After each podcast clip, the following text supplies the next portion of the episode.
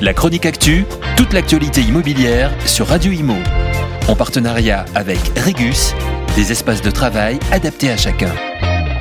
Après les images terribles des conséquences du tremblement de terre survenu début février en Turquie, on voit apparaître dans les médias turcs d'autres images, celles de nombreux promoteurs arrêtés dans des aéroports fuyant le pays.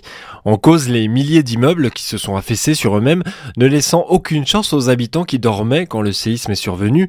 Des ensembles immobiliers souvent construits sans respecter aucune des règles et des normes de résistance au séisme. Les autorités turques ont souhaité donc réagir très rapidement et ainsi ne pas reproduire les erreurs de précédentes catastrophes où les fautifs avaient été inquiétés très tardivement.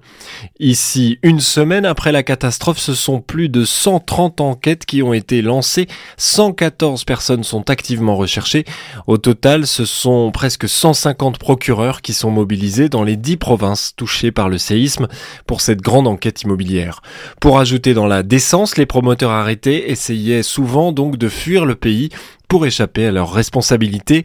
Au total, le bilan s'élève à plus de 30 000 morts à ce jour et les responsabilités de certains acteurs locaux de l'immobilier ainsi que d'autres acteurs publics font l'objet d'une vaste enquête dans un contexte très difficile de catastrophe naturelle majeure pour la Turquie. La chronique actu, toute l'actualité immobilière sur Radio Imo. En partenariat avec Regus, des espaces de travail adaptés à chacun.